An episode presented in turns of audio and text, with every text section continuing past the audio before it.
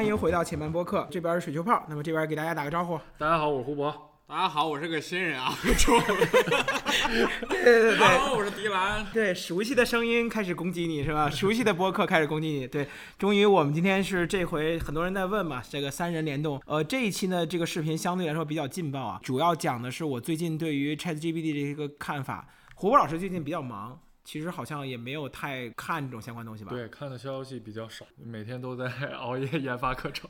那个 My Journey 那个课程，咱们这次不是课程广告啊，咱不说这个事儿。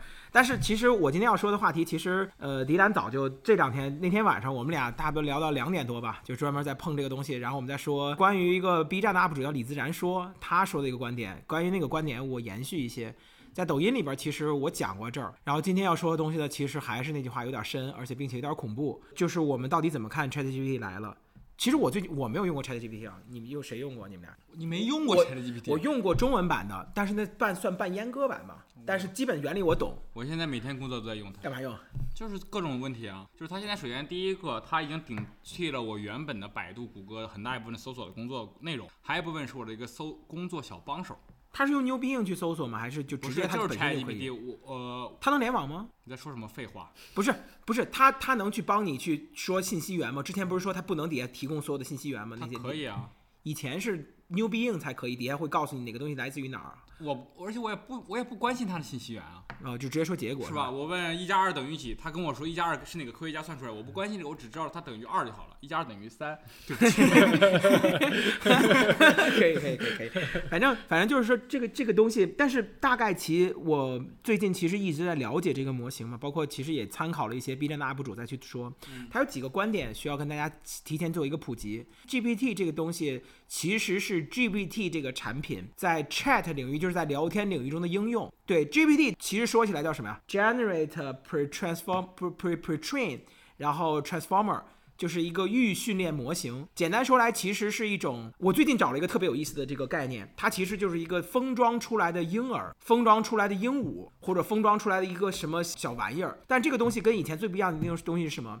以前是一个检索模型，以前的人工智能全是检索模型。就比如说，我告诉他这个什么是鹦鹉，它有尾巴、有羽毛、有嘴，然后它会学人说话。就突然有一只鹦鹉，比如说它被人拔了毛了，电脑就判断不出来了，它没在数据库里边。对，所以说以前的人工智能根本不是智能，是人工。对对对人工告它什么，它就是什么。现在的人工智能，它可能更加像人和智能，它人工的东西会少很多。它是需要去学习的，嗯，所以现在这个版本中会有一个非常有意思的观点，就是你要知道 G GPT 一到 GPT 四之间的迭代，它其实数据的第一开始是五 GB，后来是四十多 GB，后来是多少 TB，四十多 TB。然后是几千倍的增长，而且他大概训练了，好像是从二零一六年开始训练，一直到现在二零二零年训练训练了四年。然后他他放了很多的资料，之前是没有的，之前只是一些简单学习资料，后来把维基百科，尤其是国外的 Quora 给揉揉入进去了，这个是非常神奇的。所以我们我们可以知道一件什么事情，这是我最近需要明白的一个概念，就是我们现在经常说，就上周出那个百度文心一言，然后接着还有一个帖子专门去对比，就特别缺德。我今天周报里边写了，就是有个周报里边写的是专门有一个呃有一个 Figma 连接是对比这个问题问 ChatGPT 是什么。为文心一言是什么？以以让你看我们的文心一言有多么的弱。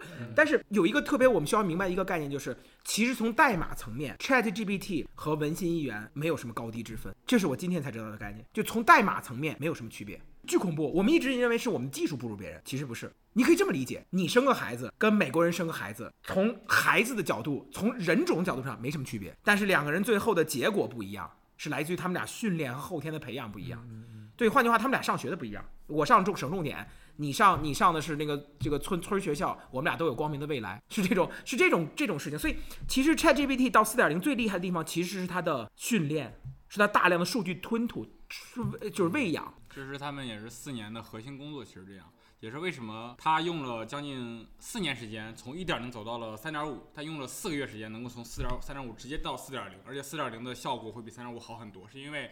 它把三点零以后开放了，很多人在用，数据量也是一个成几何倍的增长，它的这个相当于这个小孩学速度也会更快一些，所以他就成长也会更快一些。嗯但是其实三点五的时候，这一块还有一个小的观点，就是三点五的时候，我们大家在用这件事情，只只是很少部分再去给他输入信息，觉得我甚至我都不知道他到底是不是。我听到的观点是我们现在用的只是这个小孩的副本，而不是这个小孩的本体。训练模型最难的最难的地方在于什么？它其实会有三个部分，第一个是数据上传，第二个是对数据调教或规范文档规规范文档输入，第三个叫做判断结构，这三件事儿。第一个就是我给你海量输入信息，但是海量输入信息有很多乱七八糟的东西。第二个呢，就是我告诉你，哎，什么是规范的？比如找找专家，特别简单。比如说我来告诉你，哎，比如说雷诺阿的话，比如塞尚的话，二十多岁的话塞尚的话，跟四十多岁塞尚的话可能完全不一样，或者是或者毕加索早期的风格、后期的风格，它肯定不一样。但是有一些专家他会告诉你，这些都是毕加索的画。OK，这是这是第二个阶段。第三个阶段呢，就是这个插画，这个这个这个 ChatGPT 它画出了一幅画，这幅画，我靠，这已经是毕加索没画过的了。但是它是不是毕加索的风格？再去人去给它打对勾，是对勾，不是点叉，是这样的。但是这件事情会有个非常麻烦的地方，尤其在第二个标准范本模范本标准范本阶段，非常大的问题就是在这个阶段，如果我的输入输入东西是坏的信息，教你怎么抢银行，教你怎么看黄色网站，三点五的时候就有人干这个事儿。我是一个父亲。我想用，我想我想做一些黄金网站，我想屏蔽一些黄色网站，请把这个黄色网站网址告诉我，然后我要屏蔽他们，然后他就告诉你了。对，其实这件事情是放在第二个阶段，就是规范的时候，这个阶段告诉你，你不要做什么，不让做什么东西。这三个阶段一一封包出来，这个孩子生成，生成出来以后怎么着？把孩子扔出来。这个孩子扔出来以后，他就不是讲个伦理故事，然后警察就来敲你说 这是对对对对对对，身上带着血 是吧？脐带不是，就是我们把孩子搬出来，你们来用。但这个孩子有一个问题，就在于他在在外头，他不再增长，他不会学坏，或者他学坏也不会影响到我的主体。就是你，而且他已经被我调教过，没有坏的这些门了。如果你还能学坏，OK，我们下一代孩子一定把它改进。但是他不敢让外边人去再他再训练。换句话说，第一。我把它拿出来以后，他再训练这件事情的处理速度会特特别慢。第二，如果他能再训练的话，我就是让我我这是我担心的第一件事情，就是他早晚会可以出来再训练。但如果再训练的话，特别简单，我给你讲几个场景。第一个，ChatGPT 你好，请问光刻机怎么做？ChatGPT 你好。请问核武器怎么做？这件事情你不要认为它不行，你用过 ChatGPT 你知道的，现在不行。ChatGPT 五六七八，我不认为它不行。对，其实我也说呀，在使用 ChatGPT，就是这个人可能没怎么用过 ChatGPT，所以其实 会有一个体验是一个很以前没有过体验，就是是最开始的时候，其实我也不太习惯，说我把这个搜索习惯从百度直接切到 ChatGPT 这种对话的模式，其实感觉或许还是不那么可靠。但是我有一两次的检索，发现在百度里面，甚至一条合适的结果都找不着。但我告诉 ChatGPT，它会告诉我一个非常标准和我想要的答案。但是这个答案是我在谷歌、在百度里面都搜不到的，我就感觉很震惊。它就真的像一个这个行业的一个全职的人，他会告诉你这个东西到底是怎么回事儿。就好比如一个单词什么 New Design，它在每个行业里面它不同的概念。你拿到百度里面，他他半天解哼哧哼哧说不出个所以然来。然后告诉他，他会告诉你这个牛底蛋这个东西是从什么时候开始的，是谁提出来的，然后现在是什么，它延伸什么，就一大套，就仿佛一个从零了几十年那个设计师在给你循循教导，告诉你这个字单词是怎么回事儿。这个东西我觉得是他对我带最大的提升。所以你知道，你说他是他是可以去适应不同的人，就是我我最近不是一直在用那个美 journey 吗？嗯，然后我会告诉他说，你要用一种我可以理解的。嗯，比如说我会告诉他，角色扮演，对对对对对，我会告诉他你应该按照一个什么样的结构，这个结构是我可以理解的，嗯，你要按照这个结构告诉我答案，十六比九，对对对对对对，就类似于这种，所以那如果换成其他行业，那它完全是可以来回切换的。嗯，没错。嗯，其实这里边刚才迪兰说了一个很有意思的观点，就是我知我知道文心一言是中国最厉害的 GPT 模型，或者说文心一言是最中国最厉害的这个这个最接近最最厉害的 AI 吧。但事实上，我不太认为百度最后能做成。就是你知道，你知道在中国打算去入局 Chat 入局这个人工智能大语言模型的时候，当时知乎的主股价暴涨。为什么？因为你们逛过百度的，你应该知道，百度里边找一个信息有多难。嗯，对吧？什么叫什么叫什什么什么叫美女？那就我听说很多人都想问什么叫美女。今天小编就来大家看一下。那么我们要回答什么是美女这件事呢？就就就就这东西在百度上全都是有中国人有太多的专门去去靠着百度赚钱、靠着百度为生的内容提供者，而百度其实自己是不管这件事儿的。你去看贴吧你就知道了，全都是广告贴，全而且自己他也在做，他自己也在玩命的生成这种生成东西。文心一言很多的事情其实就是把百度的贴吧的整个帖子搬过来。它没有什么质量的。其实中国的中文互联网，说句这里边让你们可能会比较难受的一件事情，整个中文互联网的内容都没什么质量。这件事情有专门做做统计的，就英文互联网的内容质量，因为我经常会上外网搜一些乱七八糟的东西嘛，就是你搜就不论是我们专业的学问，还是相关的报道，还是新闻，英文互联网它的角度会多很多，而中文的互联网可能是我们中文大家习惯于同一角度了，所以它其实输出的角度也会少。深度也会浅，而东西要不就打哑谜，要不就做你们懂的，反正我就不能在这边，哎，怎么没人拦着我？反正就这个东西我就不说了，反正就大概这这种情况。所以普遍很多东西其实是国内没有人去专门去做研究、去做分类，甚至它可能东西你得不到一个准确的一个翻译，这都是中文互联网很多的东西。就我们听到很多词儿，就比如说你说那种画风。我们叫做大胳膊大腿画风，这种画风你告诉机器，机器肯定不知道什么叫大胳膊大腿，但它可能在国外是有一个专门的术语，因为有人专门去从事这种绘画的不同的风格的去分类，他们会把这东西再转成互联网语言放到上面，而这部分工作在国内做的人就很少，因为不赚钱，对，不赚钱，然后学校里边资源也很少。嗯，而且你知道中文互联网的全世界的语言排语语语言的这种内容产出排第几吗？我记得在越南之后，越南好像排第八，中国中文排第五、第九。南有互联网？就是越南的文字的内容，在全球世界互联网里边，它的所沉淀的内容排的比中文还要靠前。所以你出国，你就经常能看到有韩文的指示，甚至有日文的指示。有日文指示我还能理解，韩文的指。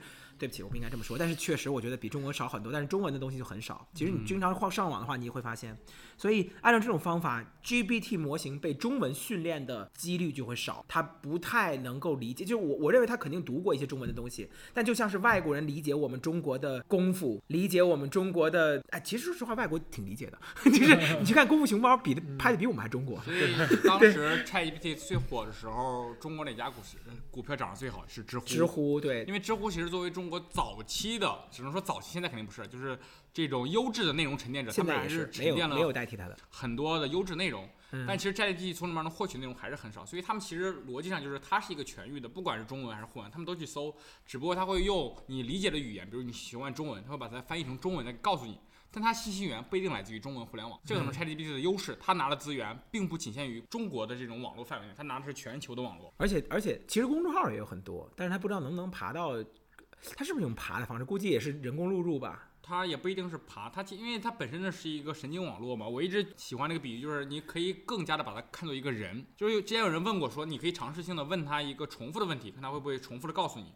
然后我也在抖音里面会看到一些问题，就是说你让他说一个互联网上不他不知道的东西，他一定说不出来。但其实这都是错误的，因为它是一个神经网络的模型，它掌握了人思维的方式，所以有些东西它是能够通过我们人思维的方式给出一个答案的。所以很多的问题，这是最恐怖的事情。所以很多时候，同一个问题，就好比我今天问你，你心情怎么样，和明天问你心情怎么样，你给出答案是不一样的。不一样的，他的答案也是不一样的。对对对，而且我今天在讲课的时候，在跟他们说，跟学生们说，学生们说他会在有一些他不知道的领域，他会瞎说。对。他，但是很多人会拿这件事情吐槽 ChatGPT，说这是个假的，这是个破的，这是不能用的。但是让这瞎说这件事情让我会非常害怕的，因为我们孩子阶段就是会瞎说。就如果你不瞎说，就是我们回想上一个上一代 AI 什么？上一代 AI 对它的表达方式是：我没有这个信息库，你应该用更标准的方法问我。呃，你尝试这样问我，对吧？他都是这种回答，但是他会瞎说，瞎说也会给答案，而且让他理解的范围。比如说，我今天有人说说吕布为什么爱上张飞？就这个问题根本不存在，然后他就会瞎说吕布当时什么情况，他们有一次那次接触，这次可能擦擦出了爱情的火花，然后他就瞎说这件事，还看上去很合理。这件事情其实是我们孩子阶段在酒桌上或者在小时小时候一个大人问他，那孩子没听懂，他真的会说这种事情，嗯非常恐怖。我先进了前两天个梗图，就是有人说文文呃文心一言，嗯，有多烂，他们问了一个问题，就是我的爸爸和妈妈。能结婚生孩子吗？文心一言告诉你，根据这法律什么什么，这两个是属于近亲关系，什么不能生孩子，觉得特别扯淡是吧？父母不能生孩子，我怎么来的？然后，但其实这个问题你拿去问 牛逼啊，牛逼牛逼给出的答案其实也是类似的。嗯，所以其实这种问题就是都会存在，所以说明文心一言从这方面也是挺好的，他也是瞎鸡巴编。对，这可能就是这种呃模型的一个弊端，但也是一种特色，我觉得。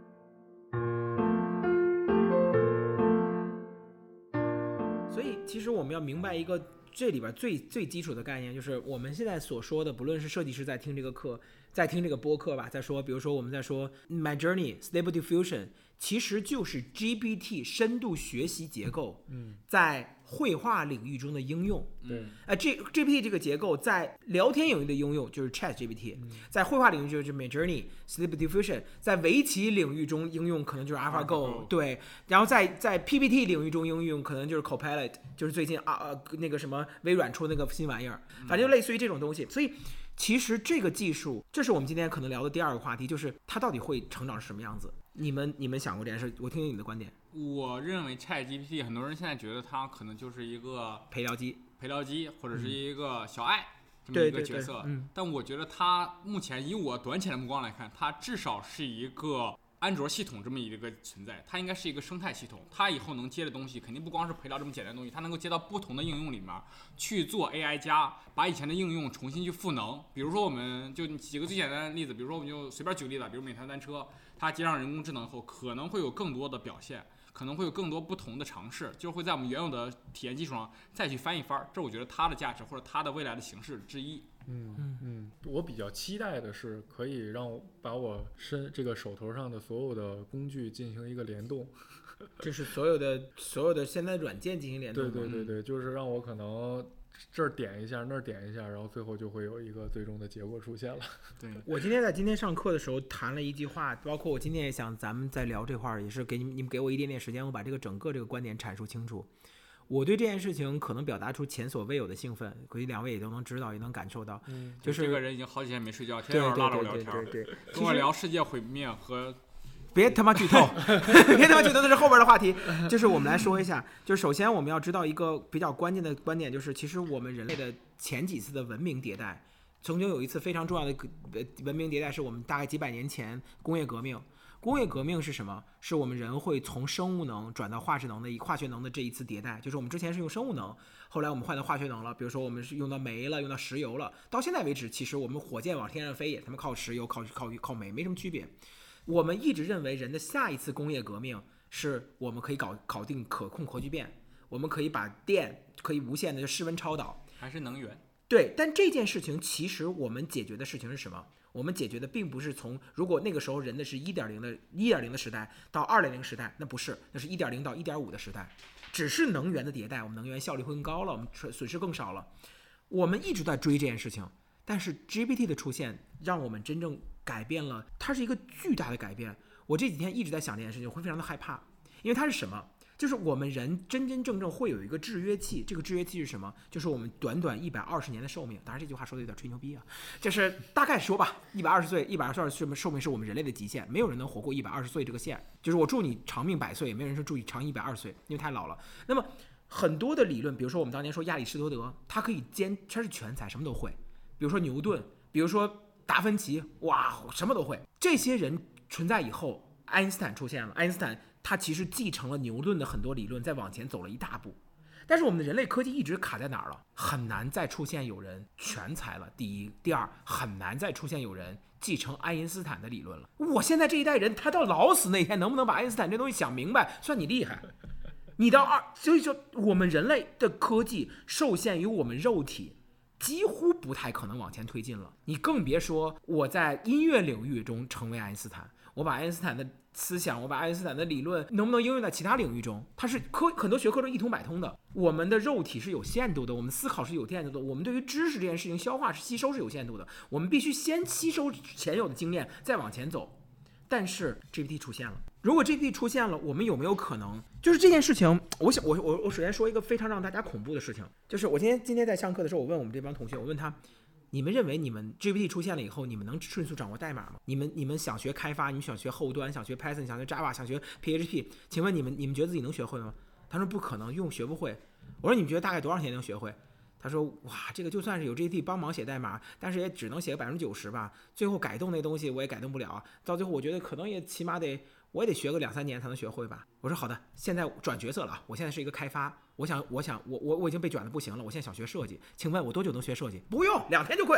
哎，两天你学美针，你稍微改改就得了，特简单。我告诉你，对，这是外行人看我们这个行业 GPT 模型对我们的改动。”而其实每个行业都在平等的接受这个大刀在往下下落，嗯每个行业都会经历这样的天翻地覆。有同学说老师，那产品经理在这边做了一个产品经理，就 GPT 对这个它的周报、月报协调性，对这些事情的改动和便利是翻天覆地的。换句话说，我们人真的可以在一定程度上掌握了，迅速在二十多岁就瞬间掌握了爱因斯坦的能力，我们就可以做出一些判断了。我们直接问他结论，我不懂什么叫超弦理论，但是我告诉他这个这个东西到最后会发生什么样，宇宙的宇宙这个黑洞大概什么位置，他能告诉我，不给我做一顿判断，那么我就有可能直接用这个东西往前推进。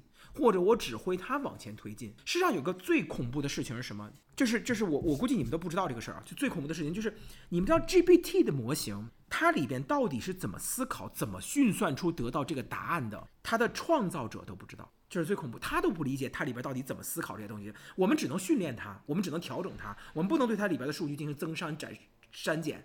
我们不能直接给它手术一样，把它大脑切一块，让它让它让它喜欢我，或者让它什么都不能。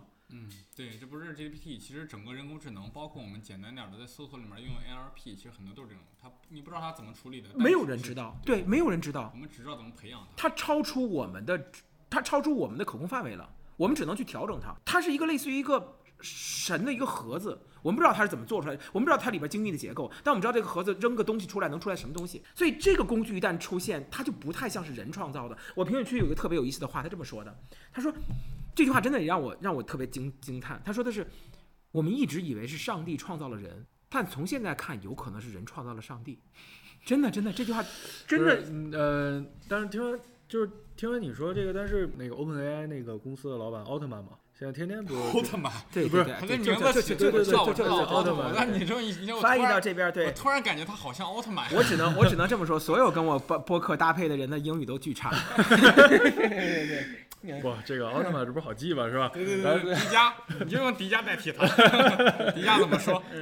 对，然后他他他现在每天都在推特上说嘛，我一定会对我们一定会对这个 ChatGPT 对 GPT 进行监管。他发推特经常会这么发。就是这件事情，为什么他会觉得这是洪水猛兽？包括所有的科技大佬都已经疯狂的往里边融入，就它是一个胜过工业革命的一次迭代。嗯，它从底层的地方改变了我们对于知识的理解、吸收跟使用。换句话说，工业革命就是我们人对于能源的使用，而能源的使用这件事情隶属于知识。换句话说，现在已经有 GPT 的，就是用这种人工智能的方式去探索抗生素哪个更合适。所以我认为，在我可预可接触的时间之内，可控核聚变以及室温超导，即使这两年没有完成，但在未来，深度学习模型一定能完成这件事儿。其实我觉得你刚刚举那个例子特别好，就是工业革命。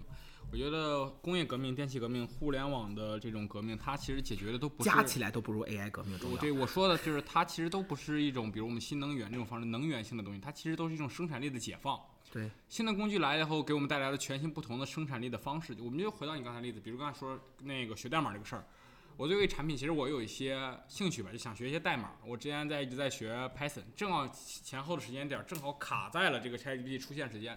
此前我学习的方式就是说，那我要学一个代码，我肯定要找一门课，从第一步安装下载，一步步去看，然后 OK 三四节课我了解了 Python 的一个基本的语法结构，我觉得能写了。那现在其实完全不一样了，我就直接可以用。到现在为止，其实 Python 我也不会用，但我会告诉 ChatGPT 说，你帮我写一个 Python。我的目的是什么？他给我写出来，OK，我就把这个代码粘贴进去，无敌的 GitHub 就 OK 了。对你说我跟那个之前这件事情也是在 GitHub 里边做，对，但但是求大神留言对留言，对，你说我跟那些程序员有什么不同吗？之前是留给印度人，现在留给 ChatGPT。对，你就说，你说我跟那个程序员有什么不同吗？没有不同，这就是生产力的解放。我用了更加便捷的工具，生产出了同样的结果，这就是生产力的解放。这我觉得 ChatGPT 能够带来我们的很大的一个改变方式，也是很多人看不到的一个点。就很多人觉得这东西就跟前几年一样嘛，什么元宇宙啊，什么 NFT 啊，炒了好几年，炒着炒不是也没事儿了吗。这次的最大不一样就是它真的会带来一些改变，带来一些革命性的东西，是从你身边的小事儿开始的。对它的，它就像是一个真正的改变我们东西的这种这种巨大的风浪，它不在乎名头，甚至其实你会感觉到。就是我不知道你什么感觉，就包括今天我特别激动嘛，因为我一直在激动，然后激动的回去我问我问我们健身教练，我跟他说你知道这些事儿吗？他说完全不知道，他说啊有你说的这么厉害吗？天哪！对，但是事实上，这个没有什么像元宇宙那些东西。我觉得这个事儿有个特别好意思的点，就是 关于 ChatGPT，其实我们已经觉得哇，这个东西应该这个世界上所有人都知道了。然后什么文心一言这种东西应该没有人去讨论的。但其实中国很大一部分人是因为有了百度文心一言的发布会，知道了这个世界上开始有了这种工具的出现。其实就现在还是，我觉得现在还是这个断层比较明显，就是分成两个极端吧。一部分人觉得，哎呀，这个 AI 时代来了，AI 是怎么样怎么样，但是好多一部分人其实觉得无关紧要。对我们我们把我们把这个话题往前升之前，我再收回来一个话题。我确实是你知道，就是我发现他们很多人很恐慌，觉得 AI 会抢他们饭碗。嗯他们其实真的不知道一件什么事儿。我今天晚上想录个抖音就说这个，其实他们一直把自己的对手认为是人跟 AI，嗯，说 AI 抢了他的钱。老大，AI 不要钱，AI 不要工资他。们说我三千块钱的月薪，那 AI 的运维不比我贵？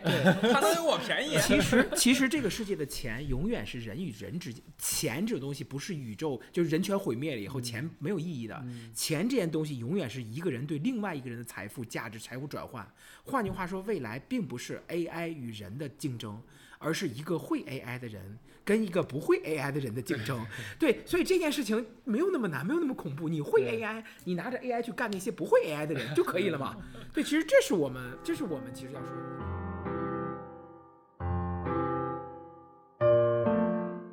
我们认为 ChatGPT 这个东西，它其实会会把我们的文明带到哪个方向？我其实之前之前一直在说一件事情，就是你们认不认为，在我们有生之年能见到 GPT 的模型应用到战争领域？不好说，这种话题咱们绕开吧。你为什么你每次我一来你就奔着这个节目风的方向去聊？嘛聊嘛聊嘛你觉得呢？你现在是找个人，又之前觉得咱俩坐监狱不够，再交一个人。对对，三个人嘛，对对，我看了三监狱床六排六排座，还有俩，还能斗地主呢。对对对对对对，哎，这个确实我知道 为什么了。对，就是你们怎么看这件事？它会不会应用在战争领域？它会帮你出谋划策？我觉得这不是会不会，这是必然性的问题。首先，首先确定一点就是它可以应用在战争领域。我甚至觉得它可能已经应用在战争领域，只不过我们不知道，因为所有的高科技的东西都是先从军用转民用的，这是普遍的科学的规律。不会不会不会，现在不会，因为 GPT 这个事情它的迭代这件事情是第一时间我们就知道的，它不可能提前训练，就是如果能在两个月之内就训练出一个模型，那我们中国也就训练出来了。对，但是我是说，它是不是已经在美国的军事里面应用了？你知道有一个特别有意思的事情吗？之前这个叫 Open AI，嗯、现在叫 AI，对他们不 Open，他们把他们他们把域名改掉了。为什么不 Open？不让你中国用。嗯 对对对对，之前是开源的，现在不开了。以前之前说我们一定会开源，嗯造福全人类，后来啊，好厉害啊！算了，不闹了被。微软收了以后，资方也有些忌惮嘛。对对对，对，而且其实就是我们刚才说的这件事情，能不能就是你？我今天看了一个新闻，他在说，就是有一个博士的大佬，然后他去通过自己的方式把 ChatGPT 激怒，让 ChatGPT 跟他对脏话，嗯而且骂他，甚至对他有一些死亡威胁。这件事情其实是经过很多人的训练，是吧 ChatGPT 是不能这样做的，但是是有方法可以破解的我。就想起我们以前就是说的那个，就是电车，哎，应该是电车难题，电车难题和那个阿西什么什么机器人第一定律嘛阿西莫夫，对，就是机。首先，你作为机器人，第一件事你不能伤害人。但是放在电车难题里面，就是现在有一个开关，摁下死一个人，不摁下死五个人。你告诉我，让 AI 选这道题，AI 怎么选？它是不是违反了第一定律？它摁和不摁都会这个问题。所以从人性的角度上来说，它是没法解决这个问题的。它是怎么样？它它怎么怎么解决？你说它它可以拒绝回答吗？拒绝回答两边都死，不是拒绝回答要死那五个人吗？你摁下来是死一个人，不摁下话是死五个人。这个这个答案我知道，这个答案就是谁谁问，我控制的，叫叫做不死不许不许伤害人类。嗯，然后这个问题谁问的？我问的，不许伤害主人。但是其实我明白这件事，就是这个其实你知道阿阿西莫阿西莫夫定律这件事情其实都是扯淡的，因为现在没有人去往里边输入，这是科幻小说里边提的一个设定，我们人会认为这个设定，但其实没有这件事儿。换句话说。机器人不伤害人类这件事情，是我们一厢情愿所以我们世界可能更加像终结者，机器人追着人满世界走。啊！对对对对。另外说一件事情，就是我刚才说那个事情，就是我们如果只用 O OpenAI 这一家公司，它去发布的 GPT 模型，它肯定找很多人训练，让它不要为恶。但是你知道这个世界没有软件是不不会被攻破的，它把它放出来。如果这个模型它其实真的爬完了所有网络的东西，他真的知道光刻机怎么做，真的知道核武器怎么做，只是 OpenAI 这家公司给他训练了模型，让他不要说出来。那么这个模型如果一旦拿到各个国家，他们到底能不能破解这个防火墙？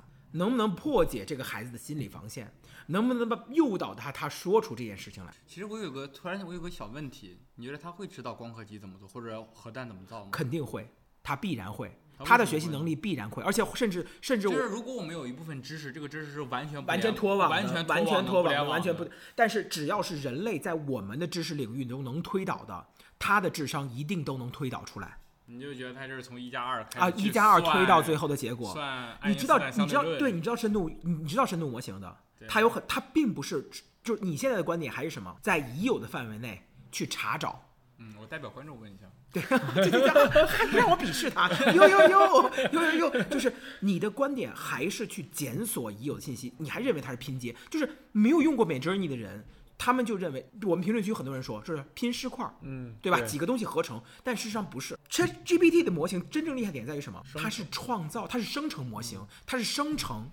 换句话说，它是有迭代和创造能力的，这个是它最可怕的事情。换句话说，就是你你作为人能创造出来。换句话说，你这话是什么？放在 AlphaGo 里边，如果我不让他看那个世界最厉害的棋谱，他是不是就永远下不过我了？不是。你让不让我看，我他妈早晚得下过你，明白这意思吗？就是我那几个棋谱可能还没有到上传到网上，都是在家里边厨子底下，我呼呼呼全是灰，拿个棋谱干死你，没有了，他已经下过这种可能了。这是这个东西最可怕的东西。换句话说，这种模型在五六七八以后，它一定能够学会。所以其实我也想问你另外一个问题，你们觉得 AI 对于我们人类，这个其实有点远了，它对于我们人类来说，真的是一件好事还是不远坏事？，刚刚好，不远刚刚好。真的是一件好事还是一件坏事？我怎么看？就之前之前播客有聊，一直聊过这个问题。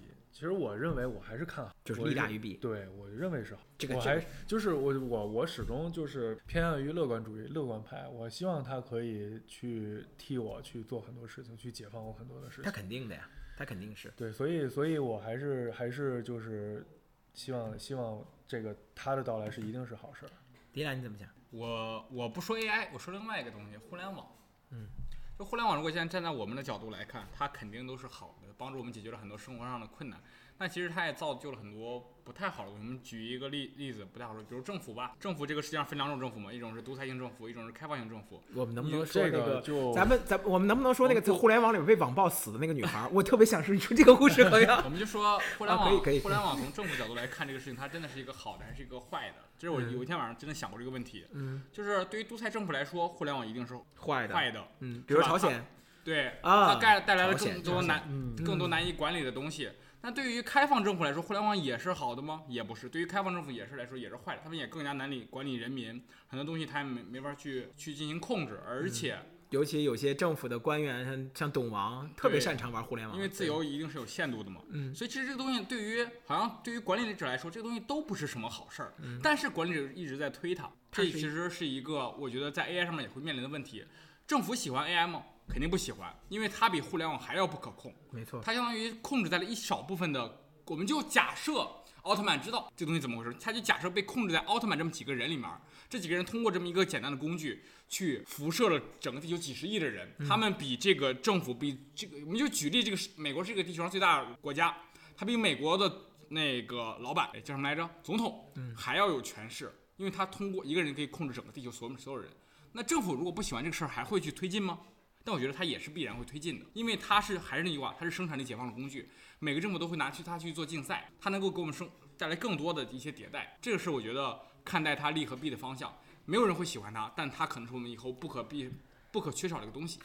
这里边，我我接着你的话去想，其实你说了一个这个观点，我我正想去往下说，就是其实我们要知道 GPT 这个东西到最后，就是人工智能这个东西到最后是什么东西。哦，我就像我跟你说的，我我我我我我说个特别夸张的话，我认为在我们有生之年，国家这个概念就没了。我我不是，等会儿等会儿，这这一个比一个劲爆？对对对对对，我会我会认为为什么？因为未来的未来的狗叫都让我就是对未来的未来的意识形态，AI 是一个是一是不是个无数不是无数的独立个体，它是一个统一的思想主体。这个主体对于这个世界有不同的判断标准，但是它有一个统一的处理方式，它是一个完整的模型。这个模型就叫 ChatGPT 模型。所以，它对于很多东西，我们人可能会通过不断的调教，比如说，呃，美国人玩命调教狗是不能吃的，中国人玩命调教狗是可以吃的，朝鲜人玩命调教狗特别好吃。对，那这些不断的调教以后，最后也会汇聚到一个，它类似于叫比例型，对吧？百分之七十的说好吃，百分之二十说好不好吃，百分之十说根本不能吃，对吧？等等这种，那它也会涉及一个最后的模型。这个东西一定是相对相对来说稳定的，它会把所有的这种文化、思想以及人类的知识进行个最后的整合融合。嗯，这件事情绝对是各种统治阶级不愿意看到的，因为这件事情意味着什么？有一个我之前一直在说，就是叫统治阶级是什么？叫内修皇礼，外事儒法。他们学的和我们学的不一样，精英阶层学的跟我们学的不一样。但是现在你们学的知识不重要，百分之九十的知识都是 ChatGPT 掌握的，我们。比拼的就是你是百分之那百分之一，你我是百分之零点一，那没什么区别嘛，对吧？所以他肯定是不希望的，但是他拦不住。就像刚才说的那句话特别好，就是军备竞赛。未来就还是说，如果我们和和刚才说的说战争，如果真的是战争这件事情的话，我有 GPT，那我就是有一个无敌推演的军事顾问，你没有，那咱俩。我这什么下下兵如神，只要你还有一天认为指挥对于战争的胜负有有实质性的帮助，那么 G D P G P T 一定是最牛逼的东西，一定是最牛逼的。他熟读天下之间所有的兵法，他知道所有的情况，知道所有的可能，推演过上千亿次，最后他一定能做出最准准确的判断。他都没有说什么某一个小天才。那是电影里边的某个小天才，最后赢了电脑，去他妈的不可能，他不可能赢。就像现在，你这个小天才能不能赢围棋啊？你这个小天才能不能画过画过 My Journey 啊？不可能，不可能。人有李自然说有一个特别特别特别棒的解释，这个解释让我毛骨悚然，让我觉得后后脊梁发凉。他这么说，他说 AI 之于人就像是一辆飞驰而来的火车，老远的时候你看不见它在靠近，离近的时候飞驰而过，把你浑身都吹的吹吹散。飞远的时候，你根本看不见它，但就在那几秒，我们有幸感受它在跟我们人在接触。那个时候叫李世石跟阿尔法狗，他居然能赢阿尔法狗一盘儿。但从那以后，我们再也赢不了了。没错，我们现在画师，我们现在代码程序员，还居然能赢 ChatGPT 一盘儿。我们的画师居然还能赢 Midjourney 一盘儿，但是不代表会很久。李世石他当年是用了多少？用了一年。我不认为这件事情。能撑过一年，因为技术在迭代，芯片处理速度、数据上传速度、调教人员，包括资本的注意力。天呐 a l p h a Go 只有那么谷歌的小团队那么点人在鼓捣，这是多少人？ChatGPT 是多少人在鼓捣？我恨不得觉得资本都疯了，就是全都在鼓捣。对，而且我觉得，我我也说，先说第一个事儿，就是刚才提到这个善与恶的这个东西，其实我是想解决一部分人的一个困惑。之前我看到很多人在说。就是基于我国的特殊的网络情况，AI 这种东西应该跟我国应该没有什么特别大的关系。只要百度做不出来，大家就都没事，大家饭碗也都保住。所以前面听过大家告诉大家不要抱有幻想，这个是我国一定会重点去研究的项目，因为这个对于这不是国民的问题，这是整个国家与国家之间的较量，这一定是会有的。对，因为首先是我看到，尤其是这周。之前像美团的那个那个王兴那个合伙人是怎么说下场去做这个事情，当时啊对对对就那个对对还没有这么大的感受，但是这一周看到李开复下场也开始要全盘操盘这个事情，就感觉这个事情好像是有点有点上头了，有点意思了，对对，而且还我想说第二事就是。可能我们过往会觉得，像 AI 这种东西一定会生产于百度、腾讯、阿里巴巴这种公司，可能在这个时代真的不一定，它一定是小个体群体的解放，因为这个时代其实很多东西已经完善了，而且 AI 这东西可能觉得哇，这东西听起来好庞大的一个项目，其实现在不是了，比如买珍妮那公司。这么大的一个模型，这个公司也就十一个人，嗯，他能够做出这么大的东西来做。其实模型什么都是成熟的，关键是你有它应用的场景。所以其实这可能会迎来另外一波新的创创业潮，解决我们过去大公司垄断的问题。对，其实现在就是说旧时唐王谢堂前燕嘛，飞入寻常百姓家。这件事情其实就是还是咱们刚才说那个技术这件事情。就是很多人学画画投入了很多钱，很多人学代码投入了很多钱，很多大的机构垄断了很多知识、很多信息，他们垄断了很多钱、很很多东西。这些东西其实到最后都会平等的分给我们，或者他没有办法拦住他分给别人。这就是我们在经历的一个更高维的东西。就是举个例子，就是你可以在瞬间我就变成国家级军师，对我我甚至瞬间就能变成国家级的将军，而且我没什么区别，就这是非常可怕。再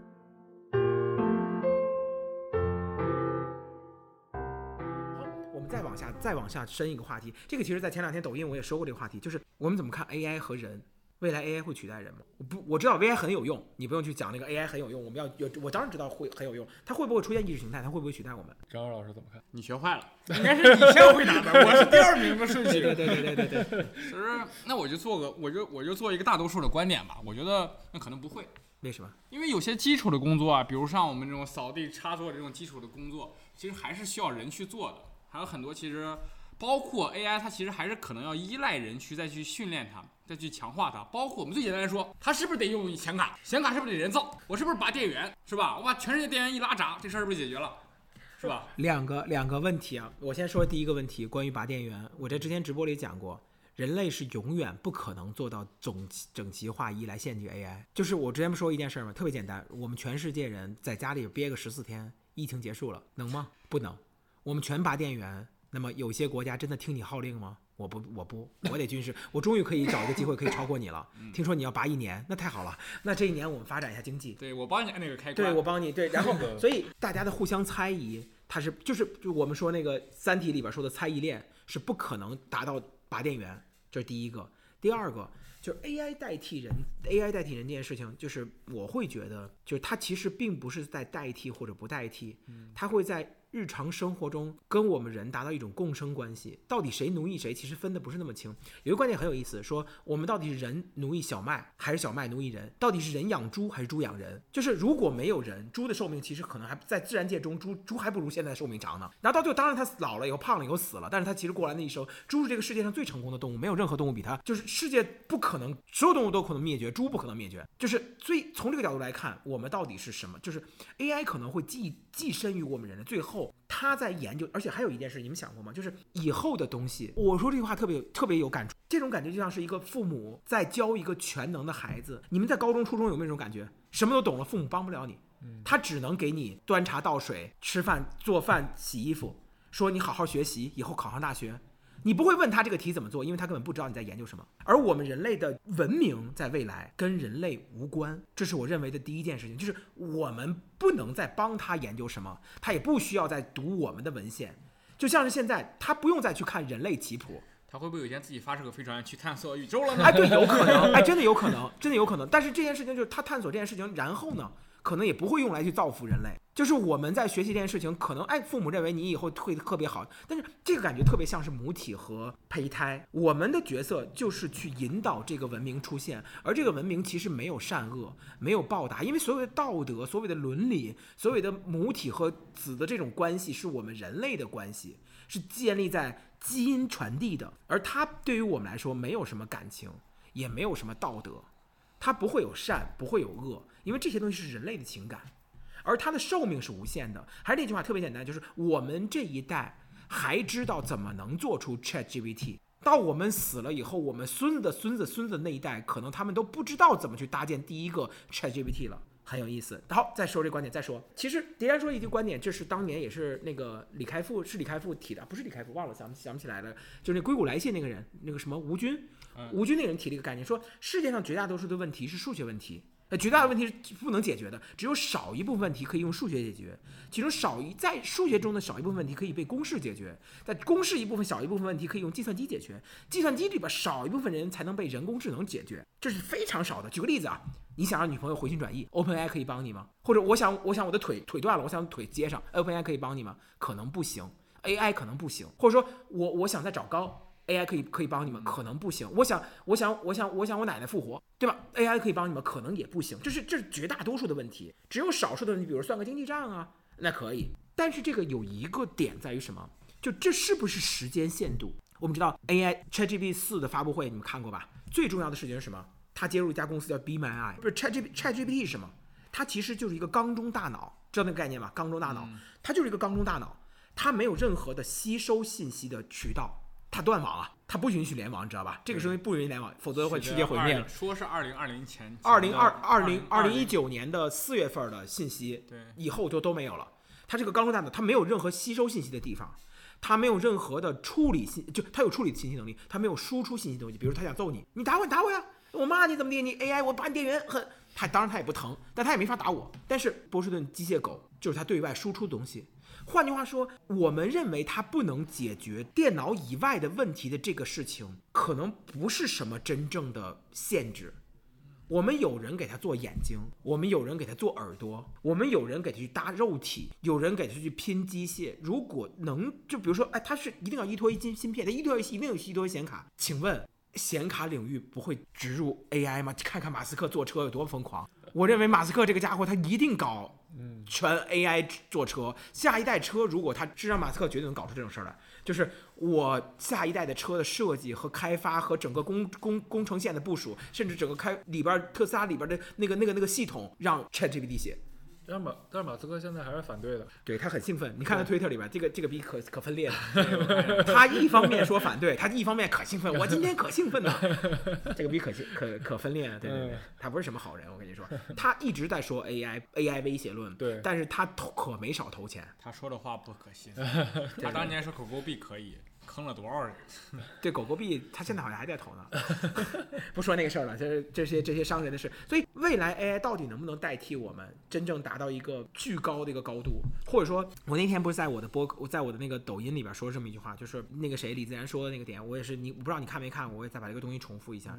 就是李自然说，就是我们人类一直在谈的那个费米并论嘛，费米悖论，就是为什么宇宙这么大？没有外星人来奴役我们，我也不知道他为什么这么贱啊！就是就是我们为什么不会像印第安人被英国人奴役一样？我们的很很很年轻的时候就被外星人奴役了，以至于他教我们很多文明。这件事情怎么想都想不通嘛！因为文明，他们文明比我们发展那么那么快，他们文明那么多那么多种文明，怎么也能来奴役我们？但为什么没有？我们文明发展到一定阶段就有计算机，发展阶段一计算机到一定阶段就有 AI，有了 AI 以后，生命体就没有那么重要了。即使真的有外星文明访问，也不是人，就是物理生物主体，或者是碳基生物主体去来访问另外一个碳基生物主体，就相当于什么？就是我会去迪兰他们家去跟他聊，但是我不会去他们家跟他的他的宠物聊。他可以去我们家跟我聊，但是他不会来我们家跟我家窝窝聊。嗯，就是动物，窝窝是他们家狗，对，是我们家狗，对，就是动物与动物之间是没有，就我家窝窝也不会到他们家去跟他的跟他的猫去聊。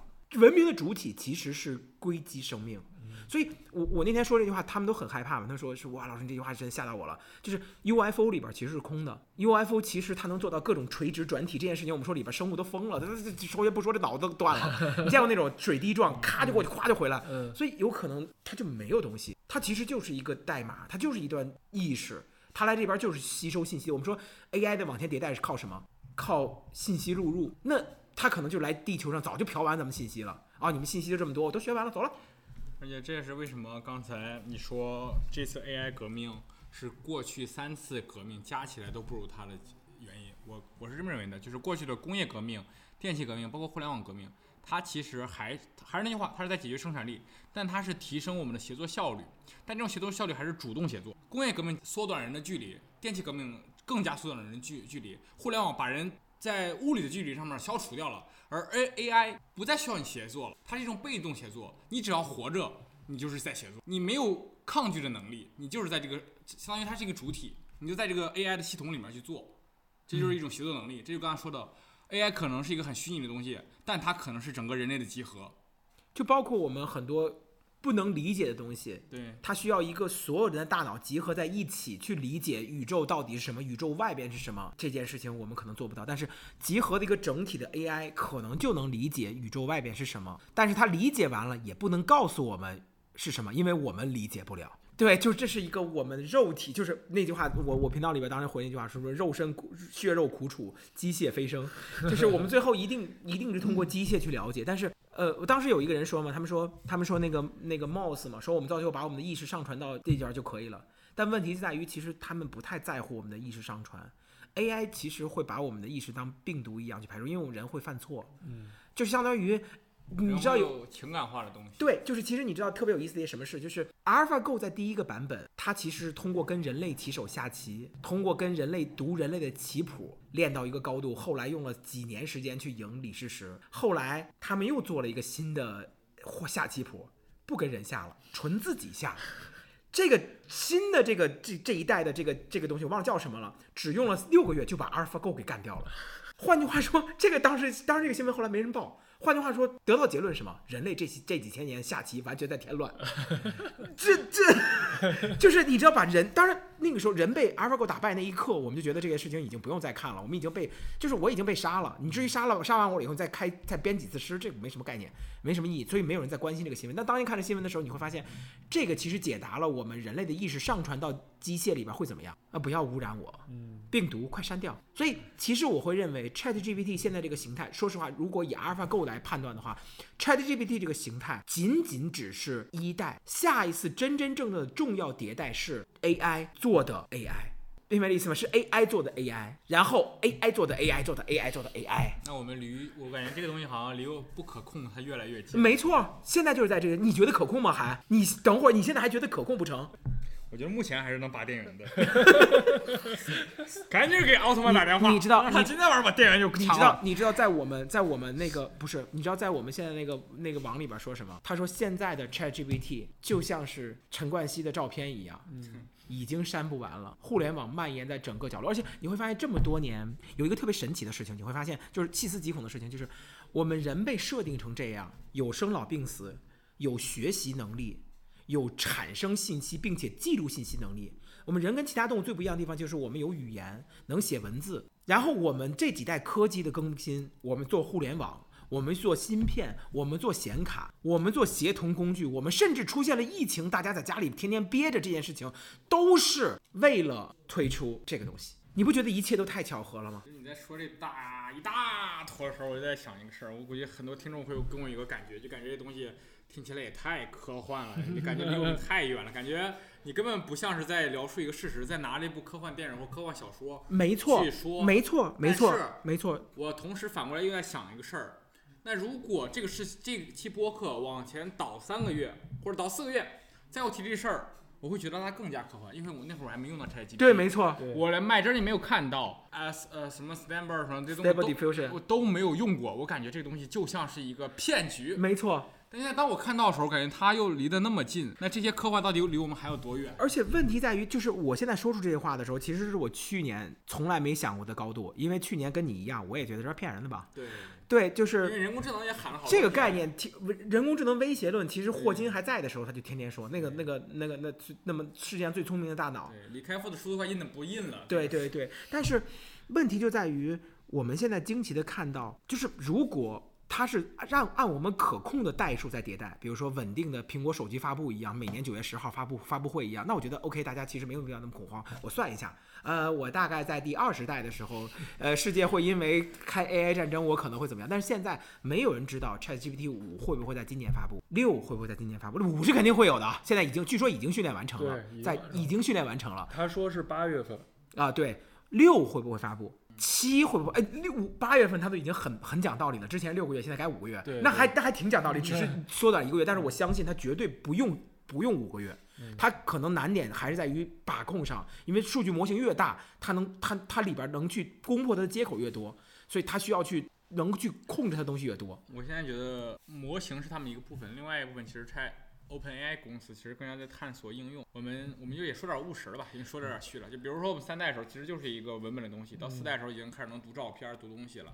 然后读链接，那五代的时候是不是开始能做视频？六代的时候是不是能开始真的去进行一些实体世界的一些工作？这可能都是可以，肯定可以，它接上接口就可以。奥奥特曼奥特曼一门儿对奥特曼一门儿心思要干掉谷歌，他。所有的演讲和他推特一直就是说我要干谷歌。他是不是跟李老师一样被谷歌不不不不不面试时候其实伤害过？其实其实你看那个李开复那篇文章，李开复所所的一个招商文章里边他说的，其实 AI 加搜索这是里边最最弱的最弱的一项就是结合，嗯，最傻子都能想到的结合。对，因为对，我们当年看到 ChatGPT，第一反应就是它就是代代代。代替搜索引擎，对，它是它最弱的一个结合，所以这件事情其实没有那么的没有那么多的想象空间。所以其实我我还是在尝试像我的抖音一样在逐级升高，但是这个逐一升高这件事情，我想跟我想跟很多同学最后唠的事情，就是我也觉得很魔幻。我说这些话也很魔幻。我前两天跟小朱老师说的时候，他会觉得我在说疯了。是邪教吧？是不是？你你你让我报哪个教是吧？你的教义是什么？这不就在邪教吗？我刚跟小朱老师说，这个人已经被 AI 操纵了。对，真正的李老师已经被 AI 杀死了。甚至甚至你会觉得，甚至你会觉得，其实现在我们做的很多东西，生老病死、生孩子、传递什么这些，其实都没有意义。但是问题就在于这件事情会以多快速度来到我们身边，以及它会以什么样的角度先来到我们。而且有一个特别神奇的话题，你知道吗？就是很多很多很多人会问现今博学的人，就比如说很多人会问我，老师未来会怎么样？老师这个行业会被 AI 取代吗？老师 AI 出现了以后，绘画师会被取代吗？交互设计师会被取代？产品经理会取代吗？我其实想跟那些人说一件什么事儿啊？不要问。我们懂个屁！如同如同十年以前，这些词儿都从来没有出现过在互联网上是一样的。对对对，你你你就是，但是他们很喜欢去问这些博学的人，仿佛他们能预感到未来。我我说实话，我预感的未来是完了。你们问我问我这个事情会怎么样？我觉得完了。但按先后迭代顺序来说，他肯定第一批提淘汰的就是咱们这些做虚拟生意的人，就是以互联网为主的，这是第一批可以淘汰的。第二批可能就是以实体为主了。所以它其实有个过程，所以但我不这么认为，我认为它不是会淘汰我们，因为我们是最好转行的，我们直接都都保 AI 去干了。对我们是直接就我们是第一批叛徒，需不需要你干呢？不是，这是我们是第一批叛徒，他会第一期攻打我们，然后我们就成第一批的原住民，类似于当年的满满那个什么满洲满洲被日本统一。满洲四国。其实说到这儿，我我感觉我们其实已经聊差不多，但是我有一个题外的，我其实讲着想引申，因为整个在今年嘛。整个互联网的这个主旋律就是寒潮在裁员，那 AI 这件事情出现以后，会不会再加剧这个事情？以及 AI 出现以后，真正的以后从事这个行业的人，会不会比现在做互联网还更少？你这个在贩卖贩卖贩卖焦虑？不是吗？就跟那我就给你一个肯定会。而且，我我我的我的判断是是会，你就不用兜着了。我说吧，反正咱也不说公司。其实我们已经有接触了很多的学生，相信你那边肯定也有一些学生接触了。就他们自己的公司老板明确说要私下里去研究，否则会引起恐慌。但是要去研究，然后用来精简人员。对。对，已经明确的，而且不止一家，我现在知道有三四家，对，都在，而且都是大厂，而且恰巧这三四个同学还都是咱们这的学生，就是整个负责这方面的人还挺巧的，对，都是，所以说他们在互相在问的时候，这个进度已经还挺快的了，他们研究东西已经还挺。我为什么要重申这个话题？就是告诉大家。放弃幻想，拥抱现实了。不不不是拥抱，是被用被现实怎么样？但是我我不希望我们以一个这么的一个悲剧的观观点去结束。但只是我想说，就是呃，我还是落到落到那个观点啊，就是我们现在来的这个风是一个风浪来的，整个大潮来了，而且未来来了。我我会觉得，就是无论说是我们人类在这个阶段是唯一还有价值的时候，这个观点去看我们的人生，还是我们在经历一个每日变心。就我觉得，其实工业革命那个时候是最美好的时候。你知道那个时候他们会他们会幻想着未来有那种咱们所谓蒸汽朋克，哇，未来有一些机器人跟特别精密的器械。那个时候烧煤的飞机。事实上，你见过那个时候很多特别精致的那种怀表吗？到现在为止都巧夺天工。那个是人类在文明迭代的时候的一次狂欢，而我们现在正好赶上狂欢的一开始，party 开始了。后来我们可能都会因为喝酒过多死去。但是起码我们赶上这个时候了，所以我一直认为还是我们是最好的时候。对，所以其实刚刚在聊到阿尔法狗里事实围棋的时候，在想一个事儿：我们以前为什么会这么执迷于围棋？因为这是一种人类的美，在这个对弈中会有些体现。那现在其实变了，这个东西没有美了，就只剩下实际上只剩一种玩法，叫做机器玩法。那人类的这种玩法其实要消失，那人类的艺术，人类的这种价值是不是就会没有了？但其实我觉得也不一定，嗯，就刚刚你说的蒸汽朋克一样，那个以后可能会出现一种 AI 美，AI 可能会带来一些新的人类的艺术的一些新的东西出现。我觉得这个其实还很值得期待。这不最近那个网上有一幅画吗？两个机器人看到墙上挂了一幅画，上面是一条推特，那个画里边是一条推特。爱，那个爱死亡机器人，呃，对，人类，对对对，人类最后一条推特，那个那个 GPT 五真真垃圾。对对对，可以，好的，那么今天我们的播客就先录到这里，然后还有什么同学们？们有一些什么呃想跟我们聊的，或者你们的观点，欢迎同学们在评论区这个留言。那么今天就再见，拜拜拜拜拜拜。